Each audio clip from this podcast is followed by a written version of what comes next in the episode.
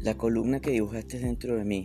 Esta primera edición de la colección Letra Erecta de Alfadil Ediciones se inaugura con la columna que dibujaste dentro de mí, de Vivian Jiménez, quien ha sido merecedora del premio de novela erótica 2003.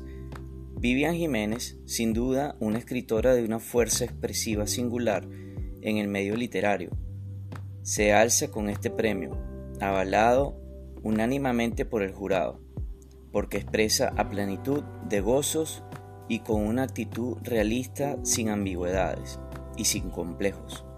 Un mundo erótico femenino, la búsqueda en el recuerdo es el hilo conductor de la columna que dibujaste dentro de mí, donde la autora retrata la iniciación sexual de una niña, la idealización de su compañera de juegos, las separaciones y las obsesiones que desembocan en la soledad, la muerte que permite ver con claridad la vida y sus trampas llenas de mentiras.